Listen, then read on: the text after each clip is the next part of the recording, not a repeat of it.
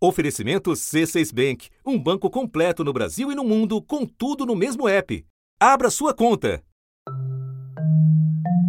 Em nove meses, os brasileiros voltarão às urnas para escolher os prefeitos e os vereadores dos 5.570 municípios, numa eleição que deve ser regada a muito dinheiro público.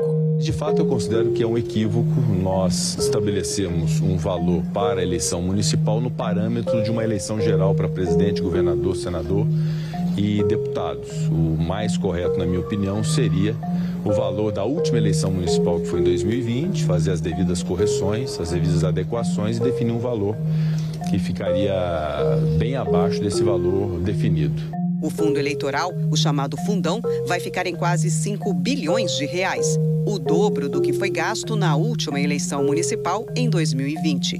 Interessados em influenciar as campanhas nas cidades, os congressistas também elevaram o valor das emendas parlamentares, recursos que deputados e senadores direcionam para suas bases por meio de obras e compras públicas.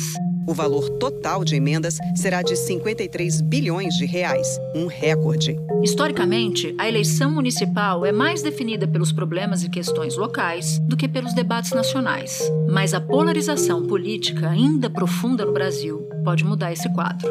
Saiu uma pesquisa da Datafolha contando que 90% dos entrevistados não se arrependeram dos votos, tanto em Lula, presidente eleito, quanto em Jair Bolsonaro, o ex-presidente derrotado nas urnas.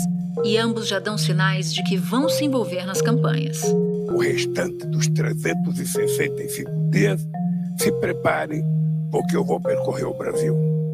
Eu quero visitar o Brasil. Eu quero visitar as cidades. Eu quero conversar com prefeitos. Eu quero conversar com o povo. O Valdemar fala que eu mando no partido. Eu gostaria que fosse verdade. Mas a palavra final é dele. Então, por vezes, eu engulo um candidato do Valdemar, depois ele engole um candidato meu.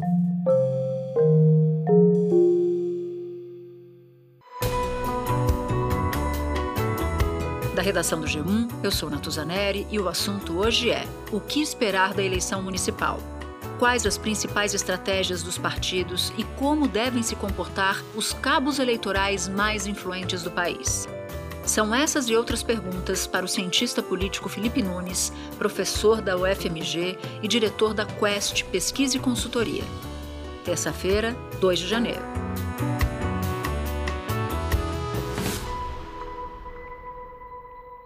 Felipe, você e o Thomas Trauma acabaram de lançar o livro Biografia do Abismo. Eu fui no lançamento, já estou lendo o livro e vocês falam sobre a polarização e como essa polarização afetou a vida de muitas famílias aqui no Brasil. As prefeituras, nas eleições municipais, a situação local sempre se sobrepôs a questões ideológicas, ou seja, a polarização nunca foi um ator principal das eleições. Coadjuvante com certeza, mas principal não. E para esse ano? Porque em eleição municipal a gente vê temas de zeladoria, né? Tomando o lugar no palco. Se tem creche, se tem posto de saúde, como é que está a situação dos ônibus, quanto custam as passagens de ônibus e por aí vai. Isso você acha que mudou? Que nas próximas eleições municipais a gente vai ver mais a polarização entrando na casa das pessoas, afetando a vida das famílias, como vocês relatam no livro em relação às eleições passadas?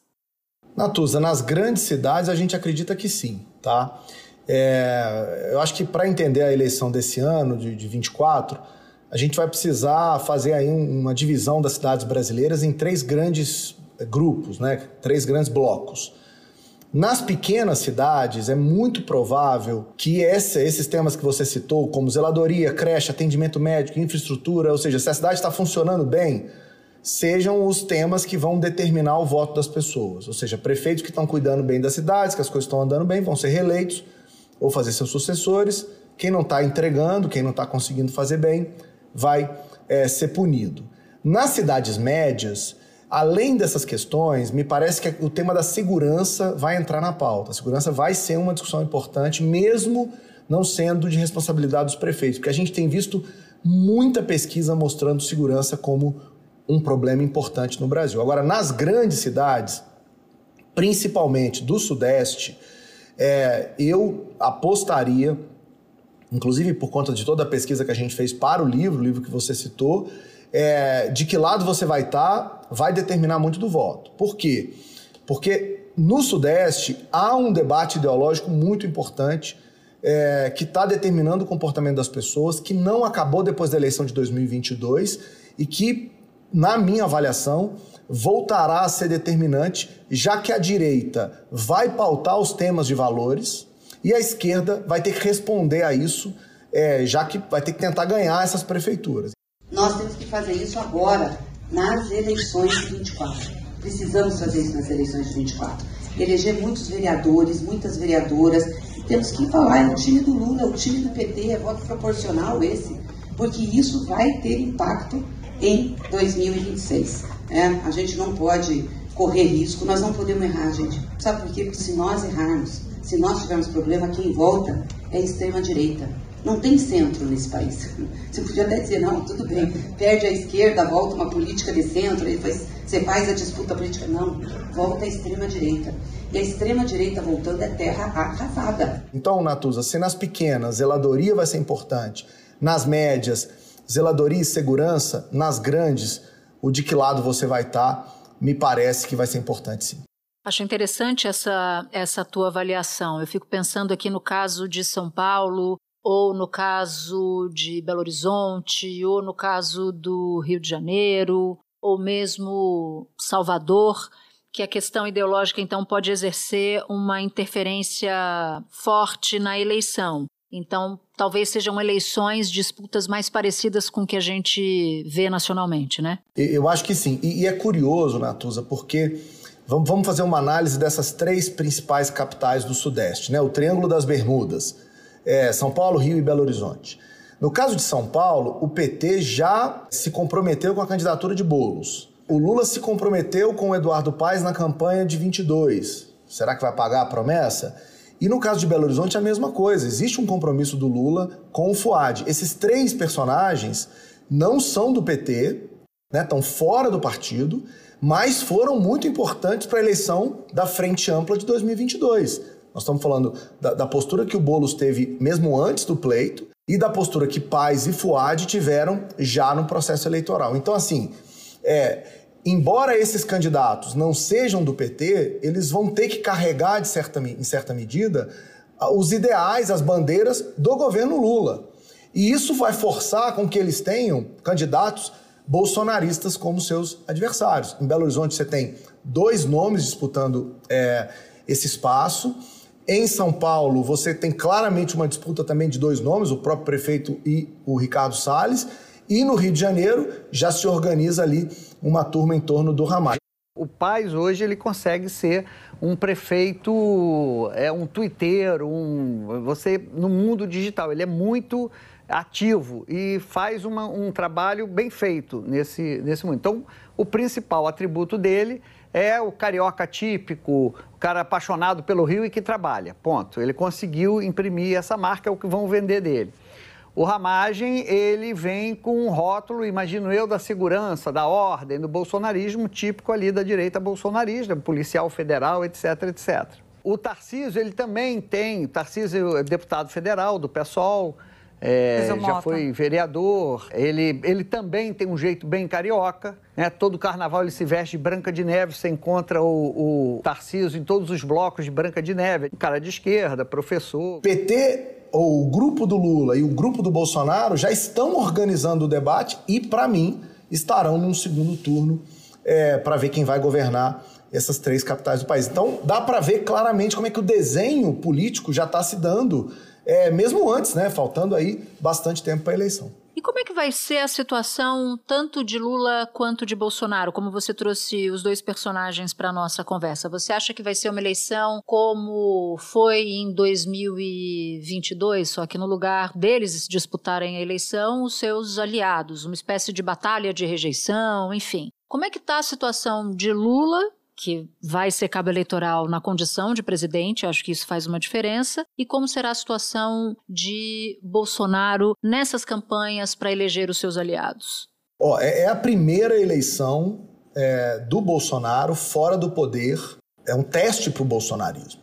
Em 2019, o Bolsonaro tentou criar um partido, todo mundo se lembra, o Aliança Brasil, não deu certo, ele acabou indo para o PL. Então, para a gente entender o papel do Bolsonaro, é bom a gente olhar para a história do PL. Eu vou dar alguns números para quem está nos ouvindo e nos assistindo. O PL em 2016, portanto, antes do Bolsonaro, tinha 297 prefeitos, quase 300. Ele acaba a eleição de 2020 com 344, com como o PL virou naquela eleição de 20 o sexto maior partido nos municípios. Não é um desempenho muito grande, cresceu pouco, dado que já havia ali um namoro com o Bolsonaro. Hoje, em 2024, o PL tem 371 prefeitos filiados ao partido. É claro que esses números podem mudar, mas isso dá uma dimensão, Natuza, de que não é ainda um partido municipalista. Né? Embora tenha, uma das maiores bancadas da Câmara, embora o Bolsonaro tenha conseguido, em 22, formar bancadas importantes, no caso de municípios ainda tem um desafio para crescer. Minha aposta é que com a polarização nas médias e grandes cidades, o PL cresça. Ele vem forte e, e o que chama atenção, Natuza, é a estratégia do PL. O Bolsonaro está montando uma estrutura para formar um partido forte em torno de uma coisa que chama-se decálogo. O que é o decálogo? São os dez mandamentos do bolsonarismo. O PL vai exigir que todo prefeito que quiser o apoio do ex-presidente fale de família, de vida desde a concepção, liberdade de expressão, propriedade, legítimo direito de defesa, uma defesa forte do agronegócio, combate às drogas e por aí vai. Ou seja, a ideia do partido é tentar chegar a mil prefeituras trabalhando essa agenda do Bolsonaro. No sul do Brasil, no centro-oeste, eu não tenho dúvida que há chances do PL crescer muito. Chegar a mil me parece meio sonho, né, de uma noite de verão, mas crescer muito me parece sim relevante. Nós não podemos dormir no ponto. Em nome do Brasil, da democracia, do povo brasileiro, nós não podemos dormir no ponto. Os partidos do centro democrático e termos a capacidade a generosidade com o Brasil e o altruísmo de sentarmos à mesa já no primeiro turno das cidades consideradas de porte médio, que não tem segundo turno, uhum. para dizer o seguinte: qual partido tem. É, já está no poder, já tem a prefeitura, tem condições é de ganhar, viável. porque senão, nesse fatiamento, nos municípios médios, onde não há segundo turno, um candidato da extrema-direita que tiver 25%, às vezes 30%, leva a eleição. Nós sabemos que o embate de 2026 começa em 2024. No caso do PT, Natuza, a eleição é a eleição do PT de volta ao governo, como você muito bem disse, né? Vamos lembrar para quem está nos ouvindo que o PT teve o seu pior desempenho em 2020, logo depois do impeachment. Aí você tinha naquele momento crise econômica, antipetismo em alta, toda a questão da Lava Jato. Então, assim, o PT, que era o nono partido mais importante do Brasil em 2016, já não era tão grande assim, caiu para 11 lugar, com 183 cidades em 2020. O que, que o PT tenta fazer agora? Tenta recuperar protagonismo que ele, na verdade, Natuza, nunca teve, né? Assim, é, o PT, mesmo no auge do, do, do governo Lula e Dilma, não era um partido que conseguia grandes vitórias nos municípios. Mas com a máquina na mão, apostando em resultados econômicos positivos, é, a partir dessa agenda que o Haddad construiu no ano passado, minha avaliação é que sim. Né? O PT vai tentar crescer e vai colocar o Lula no palanque dos municípios, pelo menos dos principais, é, esse ano. Se o Lula viajou o mundo no ano passado, acho que em 2024 ele vai viajar o Brasil. Esse é um ponto muito interessante, porque quando eu falo com as minhas fontes do PT e pergunto qual é a meta de eleição de prefeitos, eles evitam de todo jeito dizer que meta é, mas eles querem pelo menos manter o que eles conquistaram, o que eles têm hoje, né? E o que conquistaram em 2020. Eu não sei qual é a contabilidade deste momento. Isso não é difícil, mas a polarização, uma vez sendo ator principal nas grandes cidades, como você mesmo apontou, eu não sei se isso, o quanto isso interfere na vida do partido. Mas um outro ponto é uma cobrança que o PT faz na hora que fecha os seus candidatos, mesmo que não sejam petistas. A gente apoia você agora, eles dizem, mas você vai ter que apoiar o Lula em 2026. Então, eles estão fazendo uma espécie de venda casada para tentar, mesmo não elegendo algum cabeça de chapa petista que eleja um aliado que lá na frente se comprometa a trabalhar pelo, pelo atual presidente da República. Natus, e, e só para dar o um número que você perguntou, o PT tem hoje 183 cidades governadas por prefeitos é, filiados ao partido. Então não ganhou nada. Muito pequeno, né? Ou seja, o desafio é claro que o PT vai ser cobrado, o presidente Lula vai ser cobrado por um desempenho melhor estando no governo. E você que acompanha a política em Brasília o tempo todo sabe que boa parte do debate em 2023 foi sobre a eleição municipal se haveria ou não um contingenciamento das obras do PAC, né? Se o Haddad venceria a agenda do contingenciamento para agradar o mercado e gerar estabilidade, ou se o Rui Costa ia ganhar essa agenda porque ele está dizendo para o Lula que não pode cortar nada do dinheiro do PAC, que é importante para ajudar na eleição municipal. Então, assim, a eleição já começou. E para falar de, de, de, de, Rui Costa, eu não, eu não posso deixar de comentar nessa análise dos municípios. Eu, tô super curioso para ver como é que vai ser o desempenho do PT na Bahia. Porque, Natuza, é, é um partido pequeno nos municípios baianos, muito pequeno. Não tem Salvador, para começo de conversa, e tem pouquíssimas prefeituras. É, o PT é só o quarto partido na Bahia, em termos de prefeitura, sendo que governa há 20 anos o governo do estado. Então, se tem um lugar onde o PT tem chance de aumentar essa força nos municípios, é no caso da Bahia. Mas aí você pergunta, Felipe, é, mas e essa troca de apoio, essa venda casada? Ó, o que eu estou vendo hoje é o PT abrindo mão das capitais, então São Paulo, Rio, BH, mas fazendo uma força-tarefa para ganhar as metropolitanas. Então você tem uma, a cidade mais importante do Brasil, chama Contagem, que é onde eu nasci. Por isso que ela é mais importante, viu, Natuza? é, a brincadeira aqui é governada pelo PT. É a maior cidade governada pelo PT nesse momento. O PT está trabalhando num eixo ali na região metropolitana, Saquarema, aquelas cidades próximas, para continuar tendo importância naquela região. O ABC paulista tem toda uma estratégia do partido para vencer. Então, assim, se o partido abre mão da capital, ele não está abrindo mão de vencer a metropolitana, que sempre foi forte no caso do PT. Me parece que essa é a troca que o partido está fazendo, e se der certo, com isso o Lula consegue é, melhorar os números que, sinceramente, são números muito ruins. 183 cidades. É, né, não é um número. Mil, né? é, é um número realmente bem baixo. Esse é um ponto que eu acho que vale a pena é, te consultar sobre o que você pensa. Porque quando a gente entrevista especialistas em eleição, ou os próprios políticos avaliando o peso das eleições municipais sobre as eleições gerais de dois anos seguintes, eu vejo os analistas se dividirem. A grande maioria diz que a eleição municipal ela não influencia muito nas eleições gerais.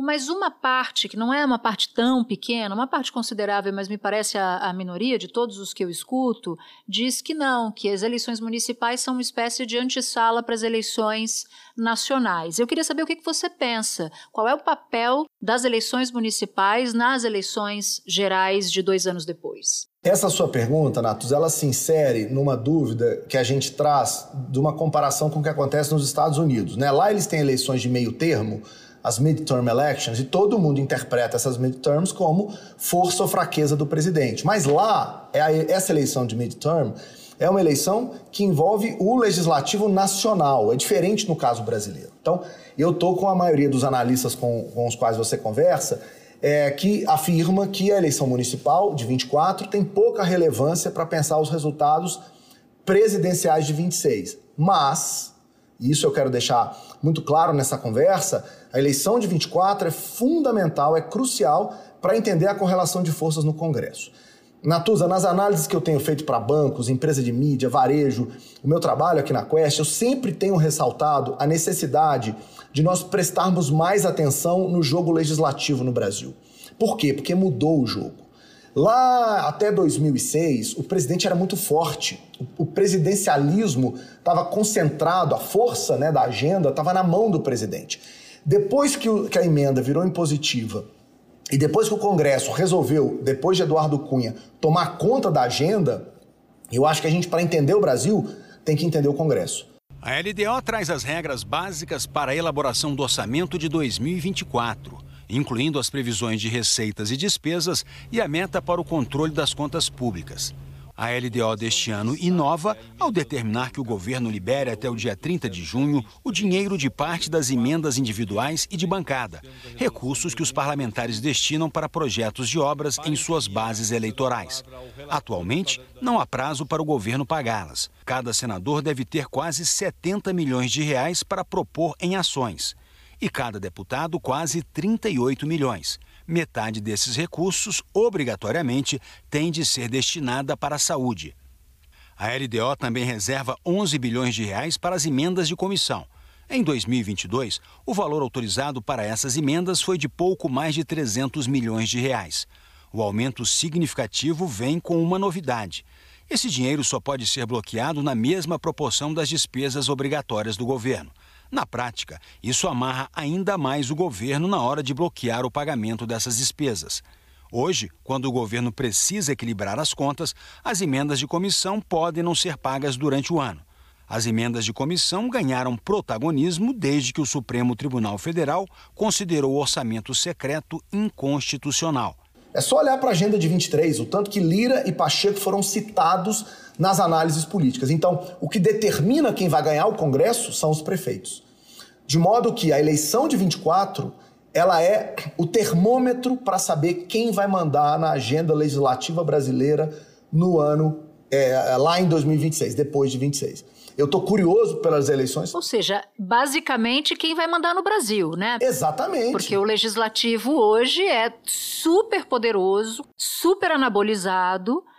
E um presidente, qualquer que seja ele, pode ser Lula, pode ser Bolsonaro, pode ser um diferente desses a partir de 2026, vai ter, o que tudo indica, que dançar conforme a música do Centrão. Que, aliás, acabei de chegar aqui na, na lista, você falava do PT, que teve um desempenho muito ruim, o 11 em 2020. Queria só dar o quadro de 2020, porque o Partido Municipalista Brasileiro é, em primeiro lugar, o MDB, com 797 prefeituras, isso dados de 2020, das eleições de 20.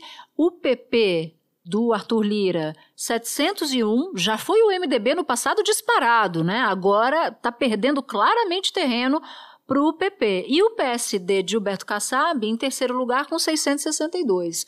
Ou seja, os partidos que dão as cartas e que ajudam a eleger deputados que, por sua vez, definem quem vai levar mais do bolo partidário, do dinheiro do bolo partidário, do dinheiro eleitoral, estão na mão de centrão e adjacências. Exatamente, não é. E é por isso que essa eleição desse ano é tão importante porque é ela que vai determinar quem vai mandar no Brasil a partir da disputa que vai se dar em 26. E aí, Natuza, tem uma coisa interessantíssima, que é se a gente falou que o PT é o grande partido da esquerda e o PL é o grande partido da direita, para mim é muito interessante ver como é que PSDB, PSD de Kassab e MDB vão se comportar nessa eleição municipal. Por quê? Porque são os três, Natuza, que estão disputando o protagonismo do centro. Por que, que eles estão disputando o protagonismo no centro? Porque o MDB, você falou muito bem, o MDB já teve, Natus, em 2016, mais de mil prefeituras. É um negócio impressionante. Tanto que era o um partido importante em qualquer negociação legislativa. O, o MDB sempre foi o maior partido em, em, do, do ponto de vista dos municípios, né? Mas é um partido pouco coeso. Cada estado, cada um manda, né? Você tem o, o MDB de São Paulo, o MDB de Minas, o MDB da Bahia, cada um manda ali no seu cartel. Esse ano, de 24, a gente vai ver se o MDB vai ser um partido hegemônico de centro, como o PL e o PT são na esquerda e direita, ou se ele vai se transformar num partido periférico de centro, que é o que aconteceu com o PDT na esquerda e com o Podemos na direita. Quem é que está ocupando esse espaço? Quem é o grande adversário do MDB? Gilberto Kassab, e tudo o que ele fez para atrair um, um, número enorme de partidos, principalmente do interior de São Paulo, para sua base. Nossa presença aqui é só para cumprimentar o prefeito Ricardo Nunes. O prefeito Ricardo Nunes tem efetivamente mostrado que conhece as prioridades de São Paulo. Ricardo, é um privilégio estar ao seu lado, é um privilégio acompanhar a sua administração e dizer para vocês que todos nós precisamos ajudar o prefeito a continuar a sua obra porque quando todos trabalham unidos, é muito mais fácil. O PSD é hoje o maior partido do Brasil. E é curioso que ele é o maior partido sem ter eleito o maior número de, de, de prefeituras. Por quê, Natuza? Porque, olha que coisa, em 2016, o Kassab elegeu 538 prefeitos. Em 20, 654. Mas de 20 para 23, o partido ganhou 308 novos prefeitos. A grande maioria. Expectativa de poder que chama, Impressionante, né? né? O, o, o café do PSDB já está sendo servido frio na Tusa, que é o partido que definhou no interior de São Paulo, depois que perdeu o governo do estado, e quem assumiu esse lugar, esse protagonismo, foi o PSD de Kassab. Então, assim, essa disputa de será que o PSDB vai conseguir recuperar espaço? O MDB vai manter a liderança que sempre teve em eleições ou o PSD se consolida como o grande partido de centro? Essa disputa, eu te confesso, eu estou curiosíssimo para ver nesse ano. Espera um pouquinho que eu já volto para continuar minha conversa com o Felipe. Com o C6 Bank, você está no topo da experiência que um banco pode te oferecer. Você tem tudo para sua vida financeira no mesmo app, no Brasil e no mundo todo. A primeira conta global do país e atendimento personalizado, além de uma plataforma de investimentos em real e dólar com produtos exclusivos oferecidos pelo C6 em parceria com o JP Morgan Asset Management. Quer aproveitar hoje o que os outros bancos só vão oferecer amanhã? Conheça o C6 Bank. Tá esperando o quê? C6 Bank. Eu vejo uma coisa muito embolada, Felipe, porque você tem hoje o MDB ali pendurado, que você não sabe se vai manter, crescer ou eventualmente até diminuir, o PP, o PSD e ainda tem essa, esse plano de conquista do PL. Então tem ali quatro partidos disputando essa vaga de primeiro lugar como o maior partido do Brasil. talvez a gente tenha algo tão distribuído que a gente passe a enxergar os partidos que, que, que são os maiores partidos do Brasil, né? não só um na liderança isolada como era o MDB no passado. Não, Natos, e o interessante aí é o seguinte: uma das maiores críticas que o sistema político brasileiro recebe é a fragmentação partidária. Acho que não tem nenhum lugar no mundo com tanto partido com capacidade, né, com importância no legislativo brasileiro. Mas aos poucos, parece que o sistema está caminhando para um cenário em que o PT vira hegemônico na esquerda, e aí PSOL, PSB, PDT viram partidos periféricos, o PL vira um partido hegemônico da direita, e aí você tem PP, é, Podemos, republicanos como partidos periféricos da direita, e o PSD é que tem o grande objetivo de ser o grande partido de centro brasileiro. E aí sendo orbitado pelo PSDB e pelo MDB. Então, assim, se isso acontecer, o resultado que, que os brasileiros devem observar na eleição de 26 é um crescimento de três polos: PT no legislativo, PSD no legislativo e o, o PL como os três grandes partidos, cada um em uma ala ideológica se isso de fato acontecer, seria muito interessante, porque isso significaria uma diminuição muito importante é, dessa fragmentação que é tão criticada no sistema político brasileiro. Sem dúvida. E o, os políticos do chamado Centrão ganharam prefeituras importantes em 2020. Eu cito Rio, cito Belo Horizonte, cito Salvador.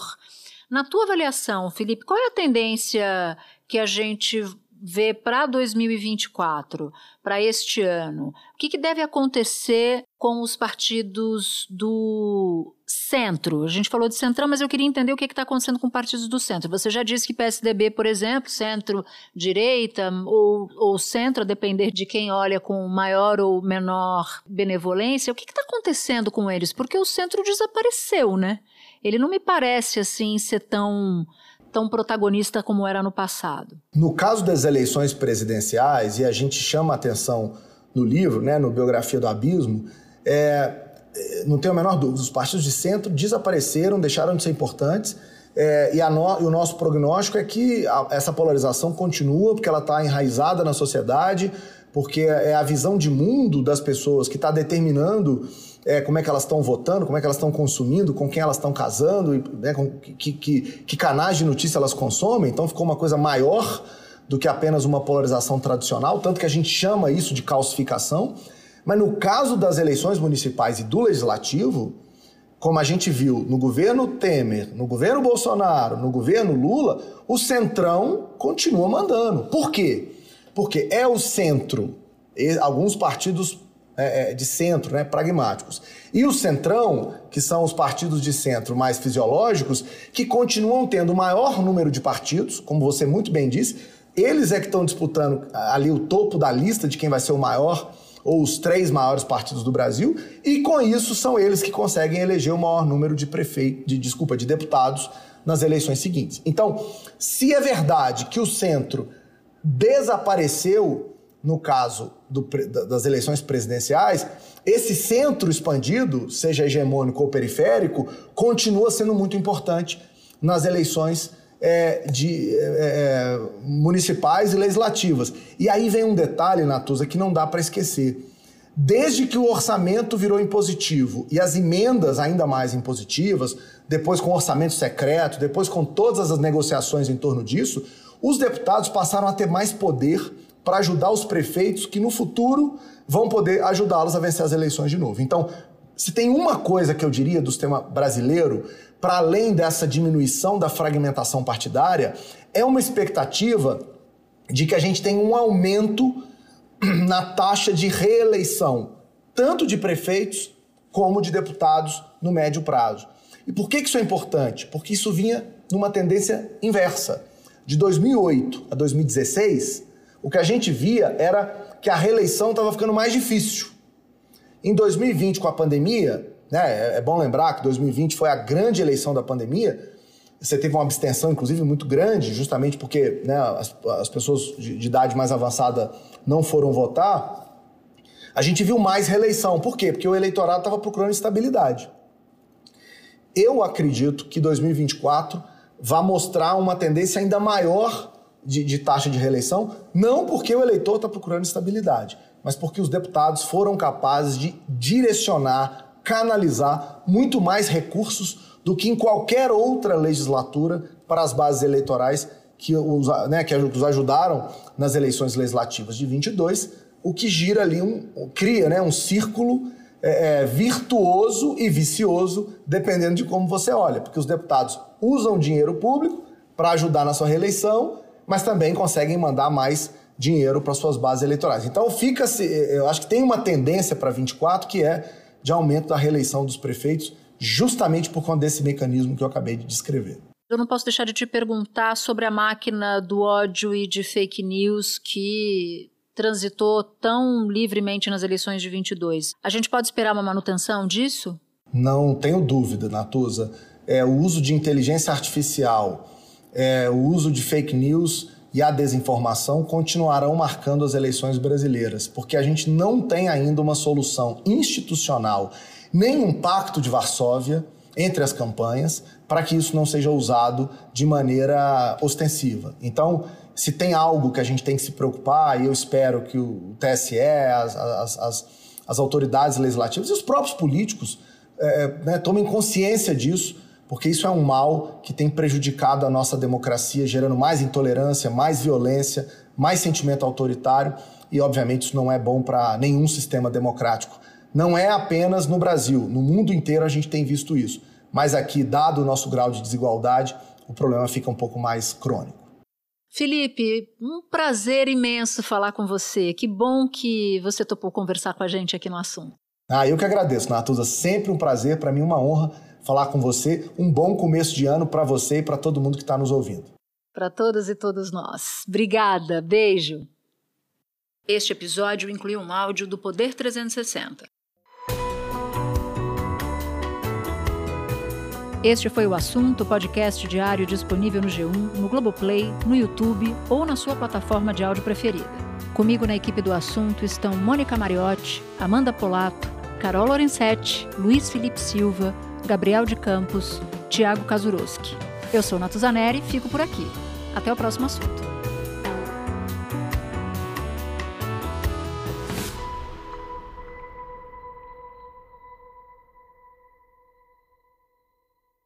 Você no topo da experiência financeira que um banco pode oferecer. Escolha um banco completo no Brasil e em qualquer lugar do mundo. Abra sua conta no C6 Bank.